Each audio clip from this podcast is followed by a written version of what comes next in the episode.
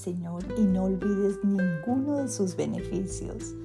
Él perdona todos tus pecados y sana todas tus dolencias.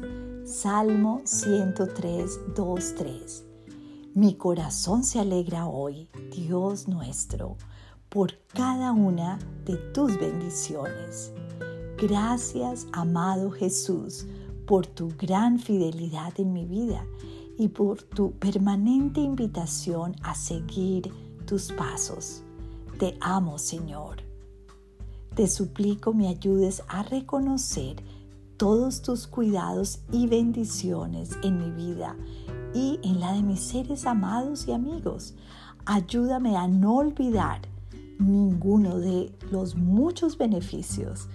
Perdona mis pecados, sana mis dolencias e infúndeme nueva vida. Un corazón agradecido es donde debemos estar cada día.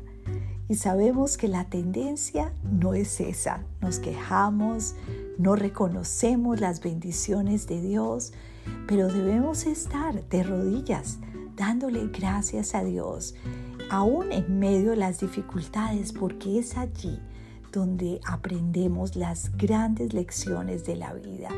No olvidarnos de ninguno de los beneficios nos pone en un lugar donde Dios se regocija. Él quiere que tengamos nuevamente un corazón agradecido y también con la seguridad de que dice el versículo, Él perdona todos nuestros pecados.